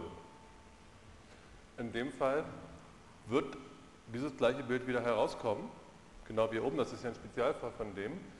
Ähm, und wenn ich das jetzt nochmal Screen überlagere mit 0 grün, 0, Dann wird in dem Fall auch die Grünkomponente dazukommen und das Ganze machen wir noch mit Blau. Was bedeutet das? Bedeutet, wir brauchen hier vier Ebenen, wo ich jeweils die anderen Farbkanäle lösche und den einen stehen lasse. Das will ich jetzt gerade mal hier in Photoshop machen. So, das heißt, ich habe jetzt hier einen schwarzen Hintergrund und habe hier mein, mein RGB-Bild. So, und wenn ich jetzt hier oben das Ganze auf Screen schalte, dann sieht das immer noch gleich aus. Und was wollte ich jetzt machen? Jetzt wollte ich dieses Bild hier dreimal duplizieren. Also wir haben hier sozusagen den, wir wollen hier daraus den Rotkanal machen, hier raus den Grünkanal und hier raus den Blaukanal. So, dann müssen wir jetzt hier auf Rot gehen und gehen auf die Kanäle und markieren den hier und löschen ihn, markieren den und löschen ihn und haben dann ein Bild, wo nur Rot drin ist. Gut, dann gehen wir zurück, gucken uns den Grünkanal an, dann machen wir genau das gleiche. Da löschen wir den Rotkanal und löschen den Blaukanal. Haben wir ein grünes Bild. Und jetzt gehen wir noch auf den Blaukanal.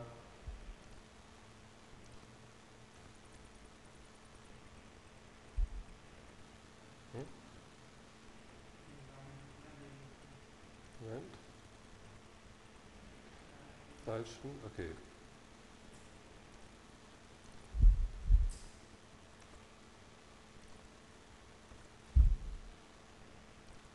So, hier ist jetzt mein Blau. Hier sehen Sie jetzt also hier diese einzelnen Bildchen, Rot, Grün und Blau. Und wenn ich die jetzt hier mit dieser Screen-Überlagerung überall überlagere, dann sehen Sie, kommt genau das Bild heraus. Wenn ich das mit normal machen würde in dem Fall, oberste mit normal,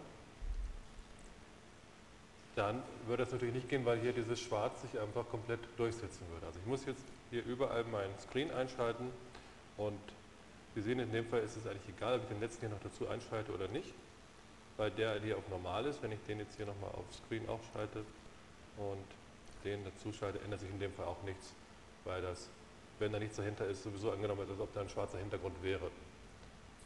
So, also jetzt sehen Sie das hier, dass ich das, was ich in der allerersten Übung gezeigt habe, dass ich hiermit diese additive Farbmischung über die einzelnen Kanäle so nachempfinden kann. Das hatte ich hier mit diesen Farbpullern gezeigt, die ich dann verschoben hatte, aber im Prinzip ist das genau das Gleiche. Gut. Und Sie sehen jetzt halt, dass dahinter eben genau diese Formel steht. Das heißt, wenn ich das hier unten wirklich ausrechnen wollte, müsste ich jetzt für, jedes Multi, für jede Screen-Überlagerung einmal das Ganze ausrechnen, das Ergebnis, was dann rauskommt, mit dem nächsten wieder so überlagern und wieder. Das kann ich jetzt machen, ich spare es mir, aber letztendlich kommt in dem Fall hier raus, dass das Ganze genau wieder RGB liefert. Aber das ist das, was wir genau eben gesehen haben. Hier ist es ein bisschen anders dargestellt auf dieser Folie. Hier habe ich jetzt hier die Grundfarben und die sind in dem Fall jetzt hier mit der Maske eingestellt, die entsprechend dann die Transparenzen ändert. Das wäre aber vom Effekt genau das gleiche. So, und hier haben wir jetzt ähm, die subtraktive Farbmischung. Subtraktive Farbmischung, hier wiederum Vordergrund mal Foreground mal Background, war die beiden einfach multipliziert, geteilt durch 255. Und jetzt könnte man sich hier wieder überlegen, was muss man hier eintragen, damit hinterher wiederum ein, das gleiche herauskommt. Das heißt, ich habe hier vorne mein RGB. RGB bleibt genau dann gleich, das hatten wir vorhin gesehen, wenn ich es mit weiß multipliziere. Dann blieb das Ganze genau gleich. Insofern könnte ich das jetzt wieder zerlegen, dass ich sage, ich hätte einen Kanal, der einen Rotkanal hätte, plus die anderen beiden Kanäle auf Maximum. Das heißt, dann hätte ich jetzt hier, wenn ich das mal nehmen würde mit weiß, oder fangen wir hier hinten an, wenn ich nur blau habe, Sie sehen, dann würde in dem Fall hier weiß bestehen bleiben und hier unten würde als Produkt genau blau herauskommen wenn das Malzeichen jetzt hier diese multiplikative Überlagerung mit diesen Division, der Division durch 255 wäre. Dann käme hier genau in den oberen beiden Komponenten 255 raus, unten wäre blau. Wenn ich das mit dem hier multiplikativ überlagern würde, dann würde das Blau unverändert bleiben, weil hier 255 mal dem Blau steht. Oben 255 mal 250 ist immer noch 255. Hier würde genau grün überbleiben und das gleiche noch hier vorne genauso. Das heißt, wenn ich das Ganze jetzt im Photoshop wiederum machen wollte, dann müsste ich folgendes tun. Ich müsste diesen Kanal invertieren. Da hätte ich jetzt ein Weiß. Dann würde ich jetzt hier auf meinen Blaukanal gehen und gucken wir nochmal, was hier steht. Hier steht halt 255, 255 blau. Also machen wir das. Gehen wir auf die Kanäle von dem Blaukanal. Den Blaukanal muss ich so lassen, den muss ich invertieren. So. Und dann sehen Sie schon, das ist jetzt hier ein gelbes, gelbliches Bild geworden, was aussieht, als ob ich so weißes Papier gedruckt hätte. Dann gehen wir auf den Grünkanal, gehen da an die Kanäle, invertieren den Rotkanal und den Blaukanal. Dann kriege ich hier ein Magenta-Bild. Und dann gehen wir noch zu dem Rotkanal und machen das gleiche mit dem Grün- und dem Blaukanal. Habe jetzt ein Cyanbild da. So, und jetzt muss ich die alle einschalten. Dummerweise steht jetzt hier die Screen-Überlagerung, deswegen wird das ja äh, falsch überlagert. Wir müssen in dem Fall jetzt hier auf Multiplizieren stellen. Und dort genauso. Und dort auch nochmal multiplizieren. Und jetzt sehen Sie, jetzt haben wir unser Bild wieder erzeugt, so wie es war. Das ist natürlich jetzt alles Trickserei, ähm, nur um Ihnen diese Effekte nochmal zu zeigen, was sie eigentlich machen. Ähm, aber Sie sehen, dass man damit praktisch diesen Effekt nachempfinden kann dieser Überlagerung, wie ich sie mit dem Drucker im Prinzip hätte. Gut, also das waren diese beiden Folien, die ich Ihnen noch schuldig geblieben war von der, ich glaube, der zweiten Vorlesung war das gewesen und ich hoffe, Sie können das jetzt nachvollziehen, was diese Formeln hier bedeuten, so wie ich das hier hingeschrieben habe. Ähm, wir hatten gerade gesehen, dass diese Screen-Überlagerung das Ganze tendenziell heller gemacht hatte ähm, da gibt es natürlich auch andere Varianten. Hier ist mal eine dargestellt. Ich könnte einfach sagen, nimm dir den Rotwert von dem einen Kanal, äh, von dem Vordergrundbild und nimm dir den Rotwert vom Hintergrundbild und guck dir einfach an, welcher von beiden heller ist. Ich nehme also einfach den Maximumsoperator.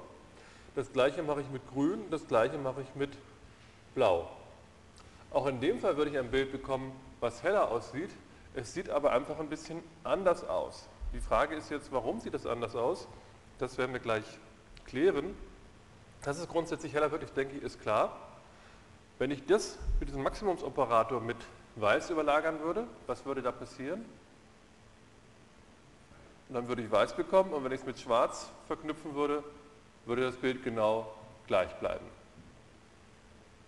Wenn Sie sich vorstellen können, dass es einen Maximumsoperator gibt, dann kann ich natürlich auch einen Minimumoperator nehmen. Ähm, und da passiert dann genau das Gegenteil. Ich nehme jetzt nicht das Maximum von den beiden, sondern das Minimum von beiden. Ähm, dort muss es tendenziell immer kleiner werden und dort ist es genau umgekehrt. Wenn ich mit weiß überlagere, bleibt das Bild genau gleich. Wenn ich mit schwarz überlagere, wird es genau schwarz. So, das Problem ist jetzt ja so ein bisschen, wir haben jetzt hier verschiedene kennengelernt und wenn wir jetzt gerade nochmal zurückblättern auf diese Übersichtsfolie, die wir hier hatten, Sehen Sie, da war hier dieses ähm, Multiplizieren und hier war zum Beispiel Abdunkeln. Und hier ist, die sehen einfach ein bisschen anders aus, beide sind irgendwie dunkler, aber sind so ein bisschen verschieden. Jetzt ist die Frage, wie kommt das, dass die so verschieden sind? Kann man das irgendwie äh, systematisch erklären? Und dazu möchte ich Sie jetzt einfach mal nochmal bitten, sich das jetzt hier anzugucken. Das heißt, wie könnte man denn systematisch herausfinden, wenn man jetzt diese Formel kennt? Sie kennen ja normalerweise die Formeln nicht, die Photoshop verwendet, aber hier, hier wissen wir jetzt diese Formel ausnahmsweise mal. Ähm, ich habe also jetzt hier ein Minimum von einem Wert und dem anderen Wert. Wir sehen hier, dass grundsätzlich auch hier das wieder so ist, dass nur die Rotwerte für sich bleiben, die Grünwerte für sich und die Blauwerte für sich. Das heißt, es gibt da jetzt keine Vermischung. Aber wie viele Möglichkeiten habe ich denn für den Vordergrundwert für den, für den Rotkanal. Wie viele verschiedene Fälle kann es da geben? 256. Und für den Hintergrundwert kann es auch 256 geben. Das heißt, wie viele Kombinationen können insgesamt hier auftreten? Einfach das Produkt aus beiden. Ja? Also, und jetzt ist die Frage, äh, wie kann man sowas irgendwie gut visualisieren? Wie könnte man sich das, man kann ja nicht alle ausprobieren. Das wäre, hätte man über 65.000 verschiedene Kombinationen, das wäre irgendwie unsinnig. Wie könnte man sowas gut versuchen, auf einmal zu visualisieren? Also ich möchte mir gerne ein Bild erzeugen, in dem ich möglichst alle diese verschiedenen Fälle auf einen Schlag sehen kann. Wie könnte ich sowas machen? Ich könnte einen Farbverlauf nehmen. Das heißt, wenn ich jetzt mal zu Photoshop gehe, das heißt, ich würde in dem Fall jetzt vielleicht das Ganze erstmal nur mit einem Kanal machen. Wie groß sollte dieses Bild dann sein, sinnigerweise? 256 mal 256 machen wir das in dem Fall mal. 256 mal 256 und erzeugen wir das Ganze. Hier ist das Ganze jetzt mal dargestellt, ist ein schwarzes Bild. Jetzt muss ich mir einen Verlauf erzeugen. Dieser Verlauf sollte in dem Fall jetzt hier von schwarz nach weiß gehen. Fangen wir hier drüben mal an und drücken die Shift-Taste, damit es gerade wird und machen jetzt hier so einen Verlauf. Der ist jetzt dummerweise kreisförmig geworden, das wollte ich nicht.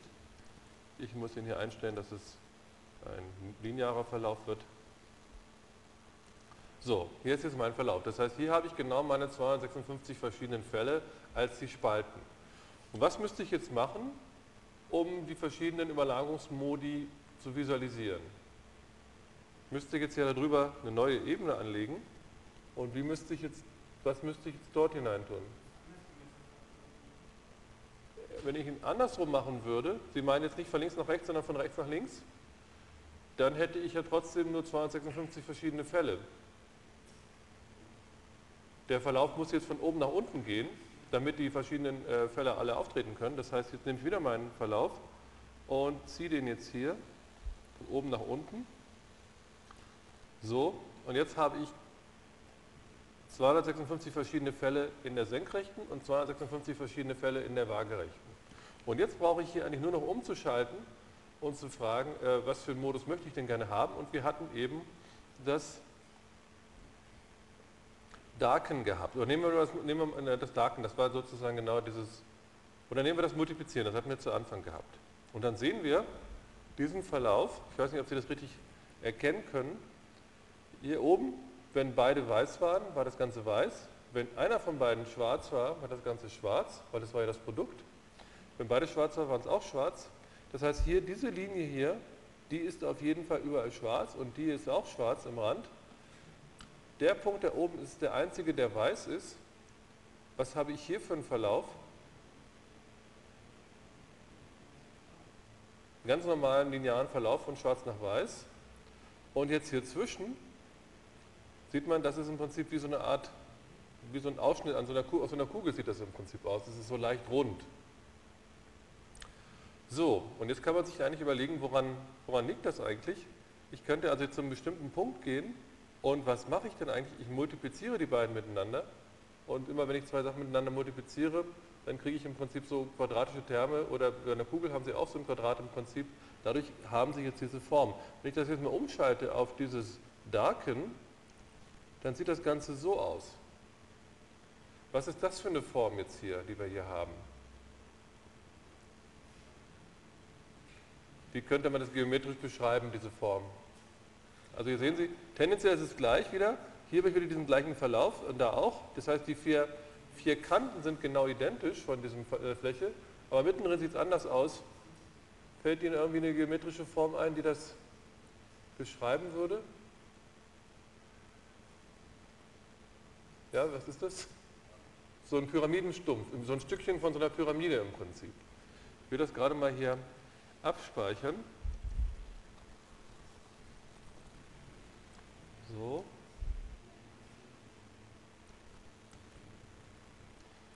Und das war genau unser, unsere Minimumüberlagerung. Ich schalte nochmal um. Hier hatten wir unsere multiplikative Überlagerung. Das speichern wir auch ab. Und das nennen wir jetzt mal Mult. Okay. Und jetzt können wir uns die einfach mal anschauen als Höhenlandschaften, was da eigentlich passiert.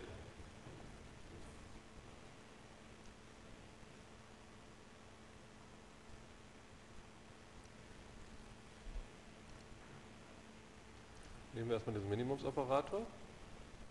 So, da ist er nochmal. So, den können wir mal ausblenden hier. So. Und wenn wir uns jetzt den dreidimensional anschauen, dann sehen Sie jetzt hier genau diese Form, die wir dort eigentlich haben.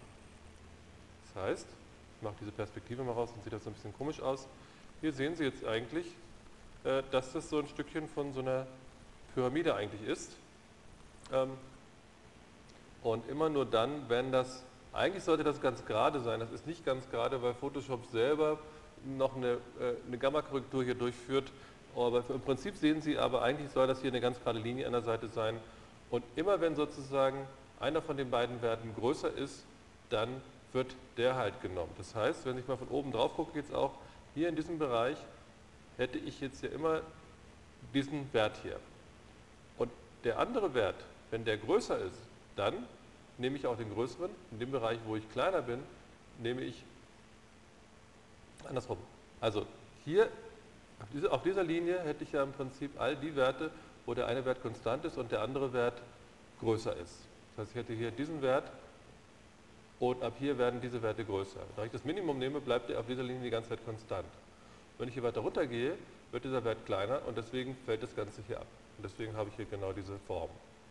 So, und jetzt laden wir noch kurz den anderen.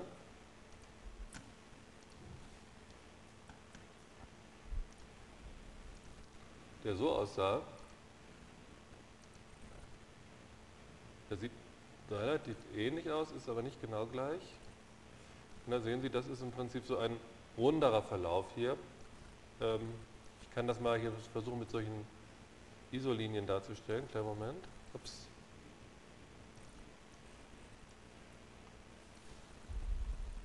So. Hier sehen Sie jetzt im Prinzip, das sind mal die Linien konstanter Höhe, die wir jetzt hier sehen.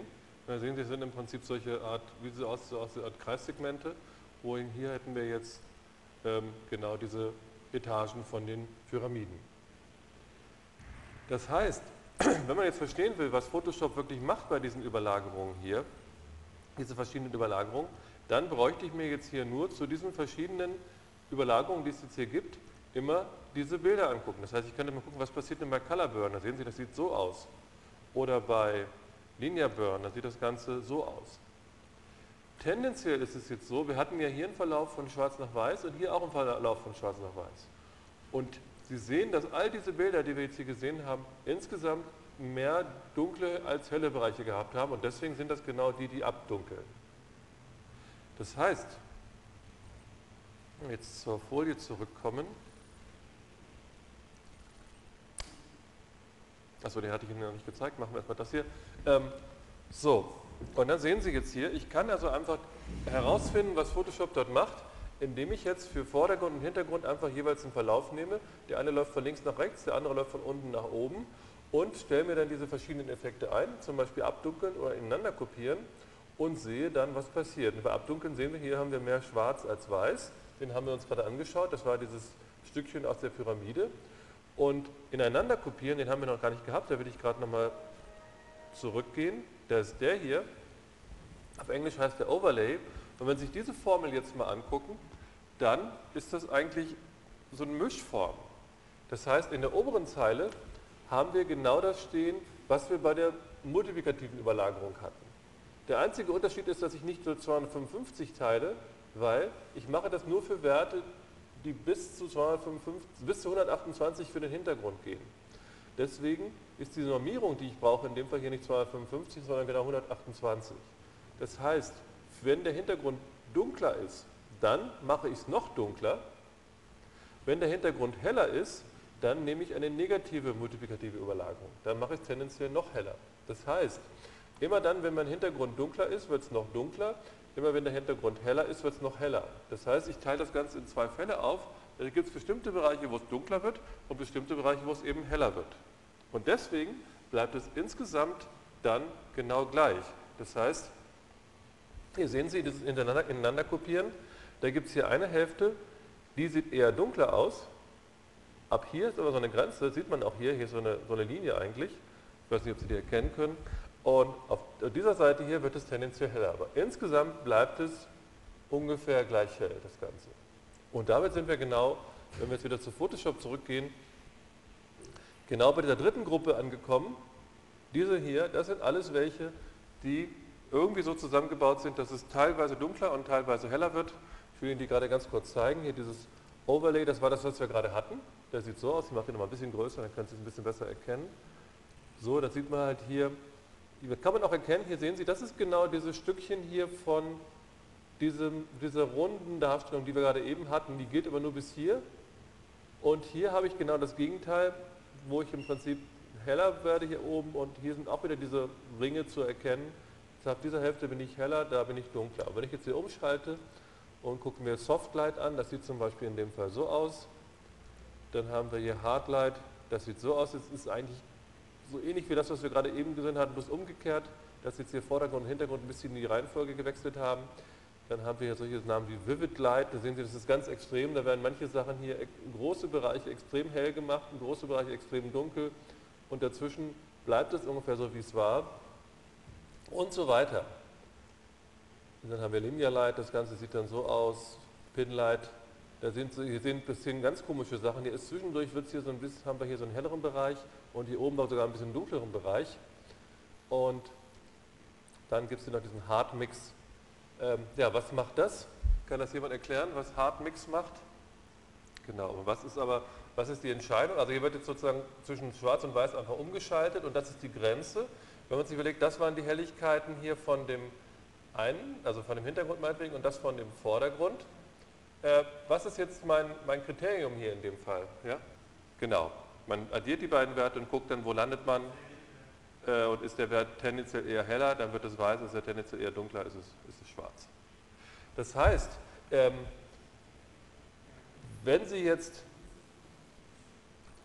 wenn Sie jetzt äh, verstanden haben, dass ich es auf diese Art visualisieren kann, diese verschiedenen Überlagerungsmodi, dann heißt das noch lange nicht, dass Sie sofort eine Vorstellung haben, was die genau machen, aber Sie können sich das zumindest mal ein bisschen besser vorstellen, was im Einzelnen jetzt hier gerechnet wird und was da getan wird.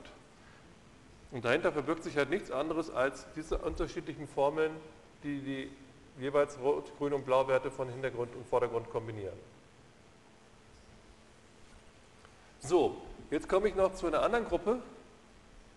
Und zwar, ich hatte Ihnen vorhin gesagt, dass wir die ganze Zeit die Rotwerte und die Grünwerte und die Blauwerte für sich gelassen haben. Und das ist genau jetzt so ein Beispiel, wo man das nicht mehr tut. Dazu macht es aber wiederum Sinn, dass ich die Pixel konvertiere von RGB in einen Modus, wo ich eben Luminanz und Chrominanz getrennt habe. Und da könnte ich jetzt in dem Fall das wieder sagen, dass ich sage, hätte U für den Farbton, Saturation für die Sättigung und B für die Brightness, für die Helligkeit.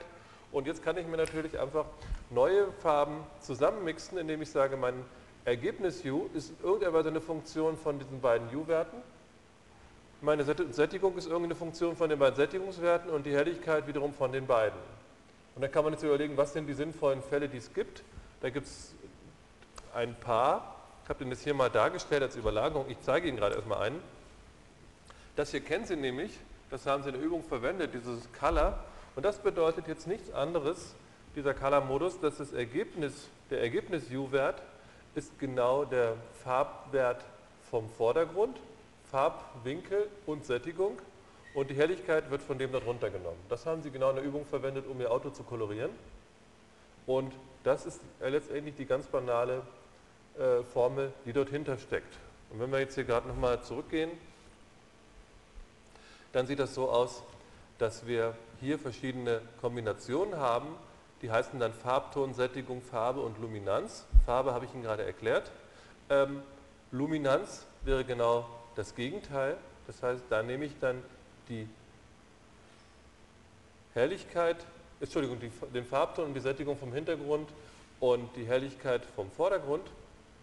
Das Bild habe ich hier auch, das ist das hier.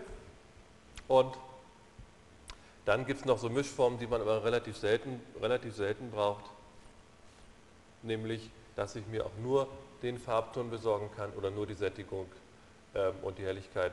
Ähm, die braucht man aber eigentlich relativ selten. Man könnte natürlich auch noch andere Sachen machen, aber ich hoffe, Sie haben jetzt eine Idee bekommen, was diese ganzen Überlagerungsmodi, die es da bei Photoshop gibt, eben bewirken. Und das, was ich Ihnen jetzt hier gerade gezeigt habe, gilt für diese ganzen Ebenen, es gilt aber genauso für Pinsel. Das heißt, wenn Sie einen normalen Pinsel nehmen und stellen dann dort eine bestimmte Farbe ein, so, gehen wir nochmal zurück und nehmen unser anderes Bild, was wir dort hatten, unsere Orchideen mal wieder und ich nehme jetzt hier irgendeinen Pinsel und stelle den irgendwie ein. Das weiß ich, vielleicht so. Und, also ich mache erstmal ein ganz normales RGB-Bild daraus wieder.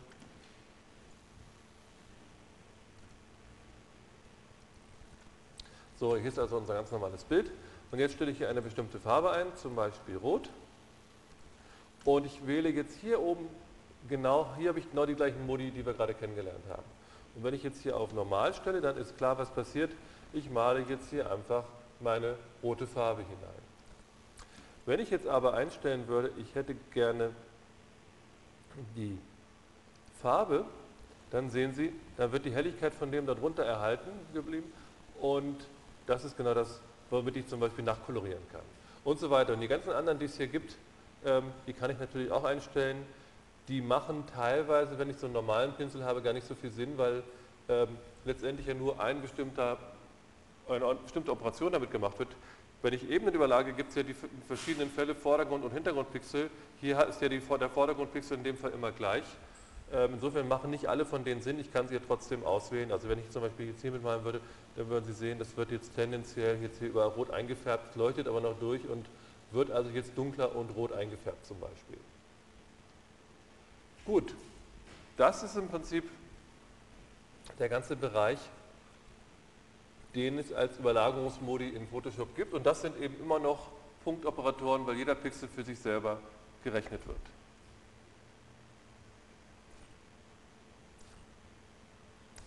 So, wir kommen jetzt ähm, zu ein bisschen anderen Feld, was aber auch noch dazugehört. Wir hatten das hier schon mal gesehen, dass man im Prinzip auch nicht nur Bilder überlagern kann, sondern auch Filme überlagern kann. Ähm, da ist es letztendlich so, dass genau diese ganzen Überlagerungstechniken, die wir kennengelernt haben, dort ganz genauso gelten.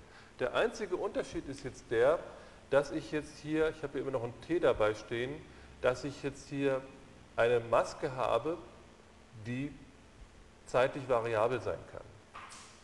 Das heißt, ich habe es jetzt hier mal dargestellt, ich habe hier einen Film A, einen Film B, das wäre jetzt jemand A von T, B von T und das Ganze ergibt einen Film C, den nenne ich jetzt hier C von T. Der hat also jetzt einen XY-Komponenten für die Pixelposition und dann noch eine dritte Variable, die mir letztendlich die Frame-Number oder die, die Bildnummer angeben. Wenn ich die ganzen überlagere, dann sieht es eigentlich immer so aus, dass ich die unter Umständen noch irgendwie filtere oder transformiere oder so, das lassen wir erstmal weg. Und dann haben wir jetzt hier eine Maske k von t und dieser in dem Fall jetzt so, dass das ein Wert ist, der zwischen 0 und 1 liegt. Und das ist genau das, was wir wieder sehen, wir, was wir schon gesehen haben. Wir multiplizieren den einen hier mit, diesem, mit der Maske und hier oben multiplizieren wir das genau mit dem Gegenteil und addieren das zusammen. Genau wieder wie bei der Alpha-Überlagerung, die wir schon hatten. Das ist jetzt eigentlich nichts Neues. Der einzige Unterschied ist, dass jetzt dieser Zeitwert für diese, oder der Wert, wie sich das mit der Zeit ändert, von dieser Maske ändern kann. Hier ist jetzt gerade mal ein Beispiel. Wenn ich so eine weiche Blende machen würde und würde das jetzt komplett ausdrücken, dann hätte ich jetzt hier einen Wert k, der hängt jetzt in dem Fall von der Zeit und dem x und dem y-Wert ab. Dann habe ich meinen Film B, der hängt von der Zeit und XY ab. Dann habe ich hier meinen Maximalwert, 255, minus meinem K-Wert. Also in dem Fall laufen die Werte jetzt hier drin, wenn ich das Ganze normieren würde, zwischen 0 und 1.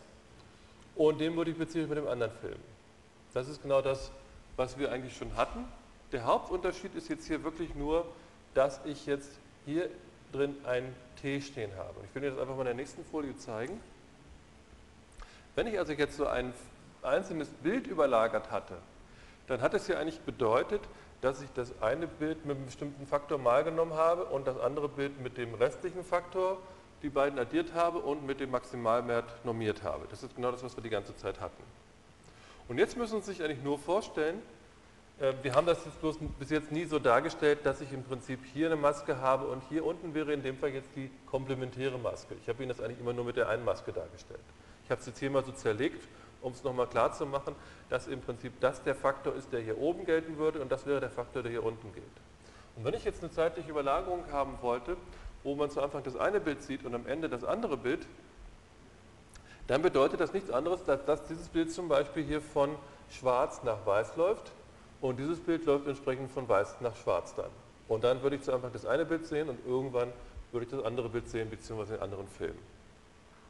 Das ist natürlich relativ unspannend jetzt erstmal, weil wir haben ja gesehen, wenn wir uns jetzt hier unsere Maskenfunktion angucken, dieses k, das hängt, kann ja nicht nur von der Zeit abhängen, sondern das kann auch noch von dem Ort xy abhängen. Das heißt, ich könnte mir jetzt auch Masken ausdenken, die sich zeitlich unterscheiden und natürlich auch vom Ort unterschiedlich sind.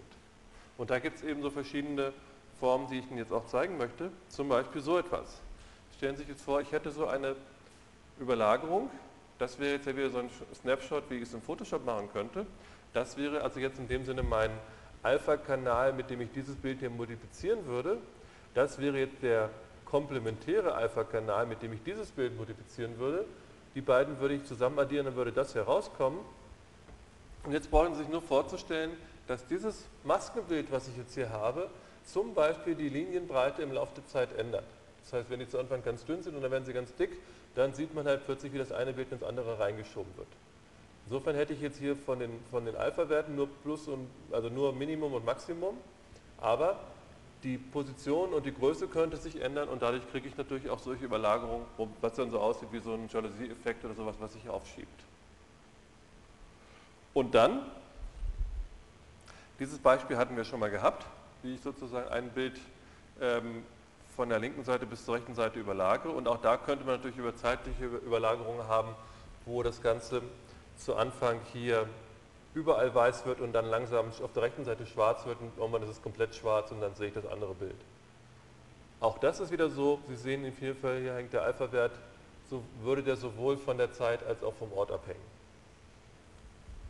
Richtig spannend wird es aber erst, wenn man sich überlegt, wie könnte man solche Überlagerungen denn so machen, dass sich nur abhängig vom, Bild, vom, vom Bildinhalt bestimmte Sachen ändern. Und dazu will ich Ihnen ein kleines Beispiel zeigen.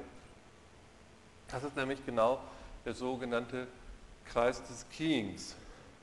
Was ist Keying? Keying bedeutet, ich versuche herauszufinden, ähm, ich definiere bestimmte Bereiche in einem Bild oder in einem Film, die durchsichtig werden sein sollen. Das heißt, ich habe jetzt hier einen Film B und den analysiere ich mit einem sogenannten Key-Decoder, der mir automatisch eine Maske erzeugt und folglich automatisch auch die komplementäre Maske dazu.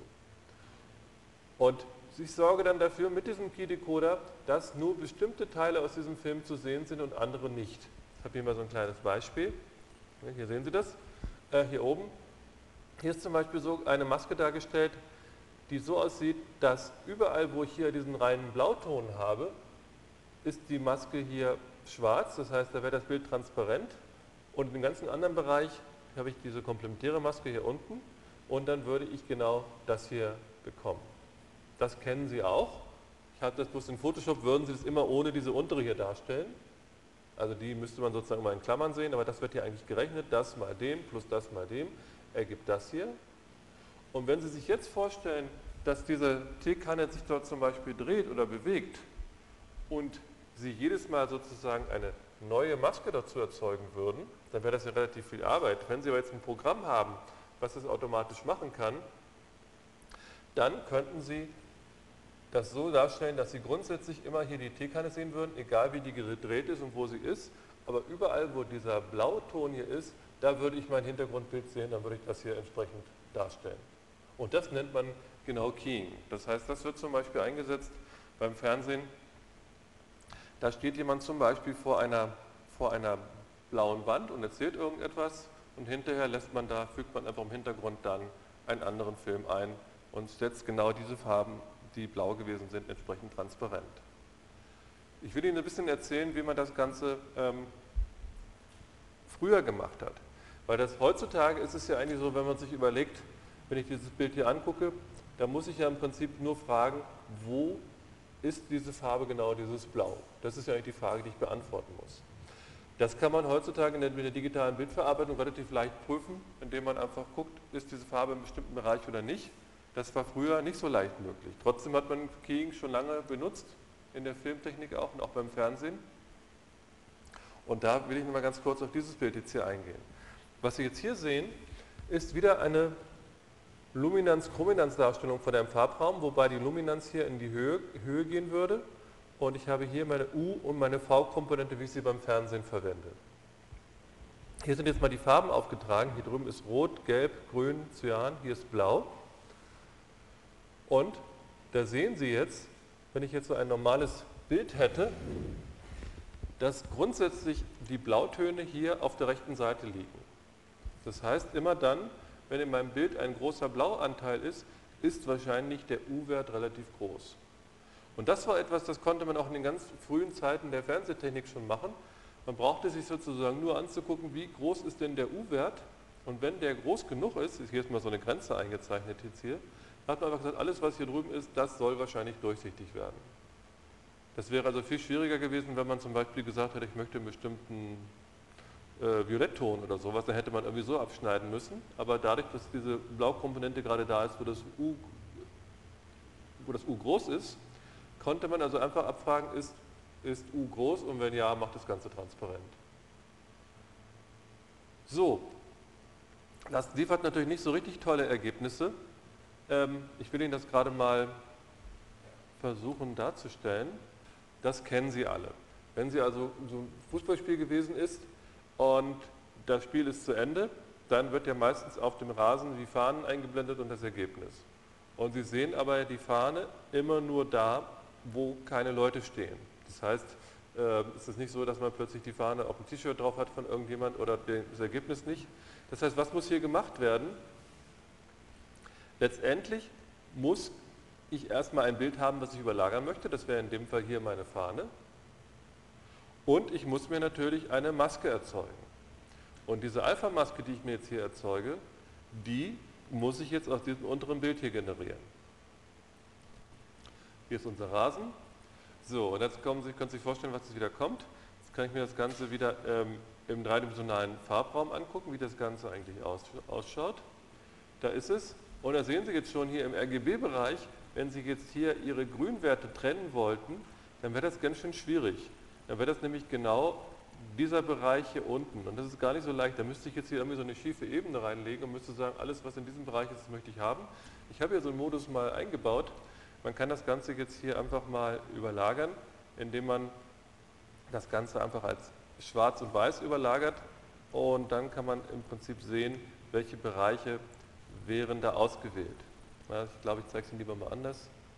Ich zeige es Ihnen einfach mal nur schwarz-weiß, so.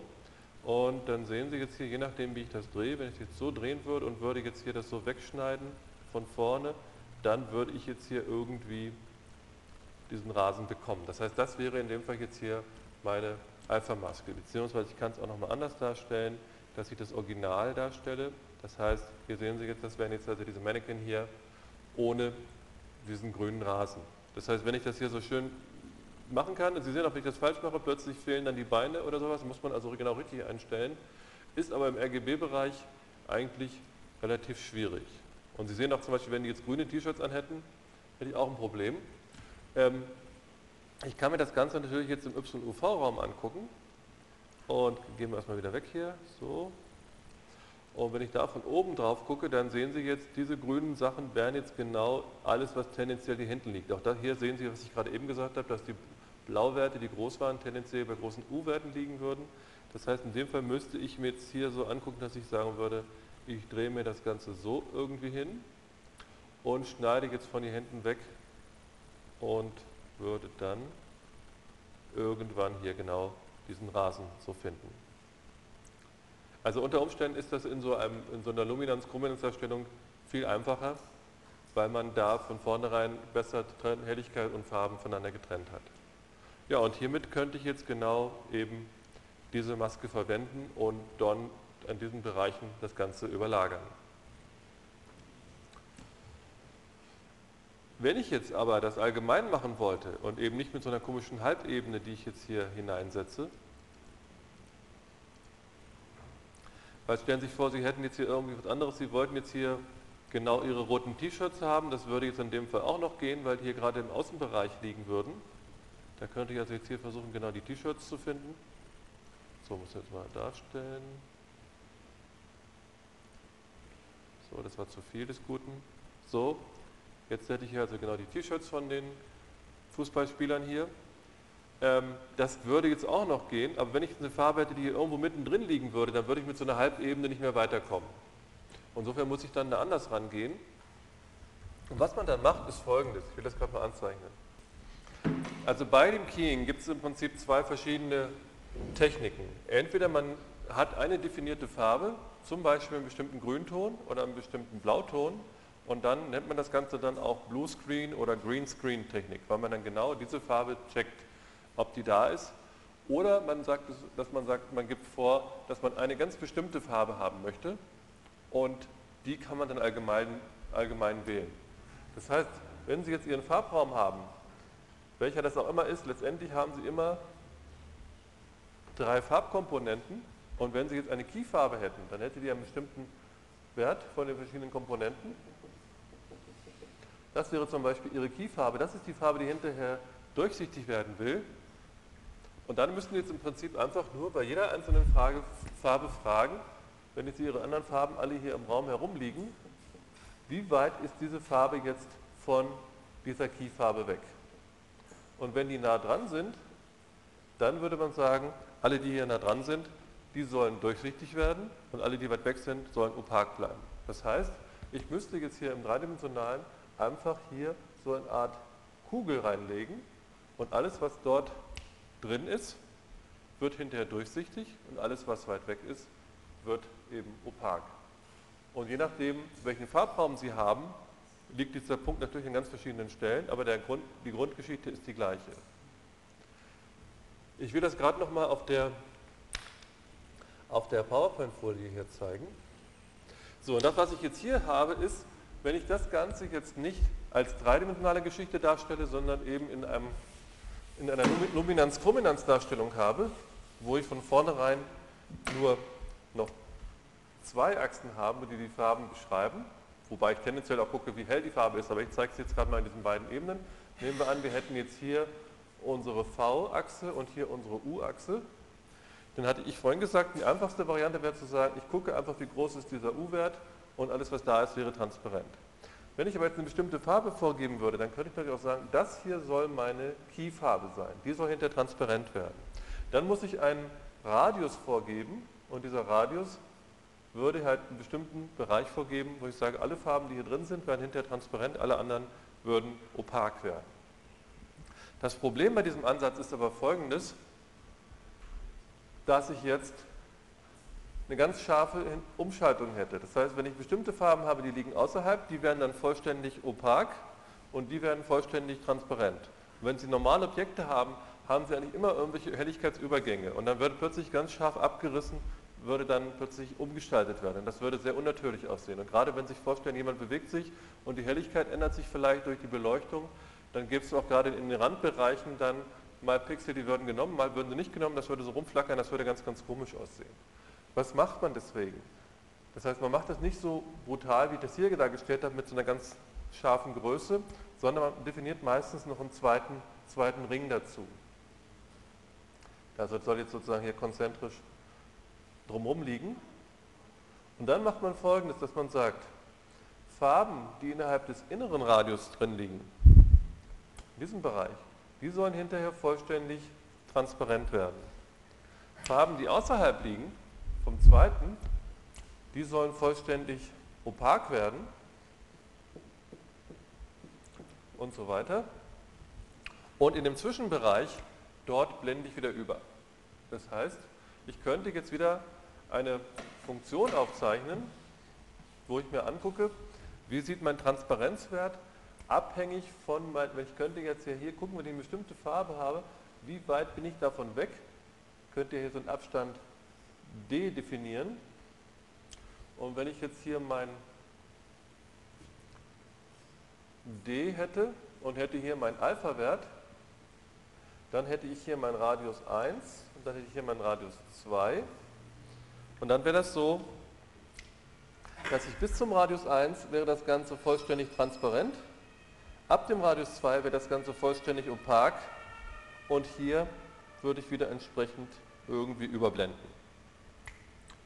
Und wenn Sie sich erinnern an das, was wir in der Übung gemacht haben, wo Sie eine japanische Fahne gemacht haben mit einem weichen Übergang mit zwei Radien, da war das ganz genau das Gleiche. Da haben Sie auch gefragt, bin ich im inneren Radius, dann mache ich das Ganze rot, bin ich außerhalb des äußeren Radius, dann mache ich das Ganze weiß und hier zwischen mische ich jetzt rot und weiß und hier mischen wir jetzt nicht rot und weiß, sondern hier mischen wir einfach die beiden Pixelfarben miteinander.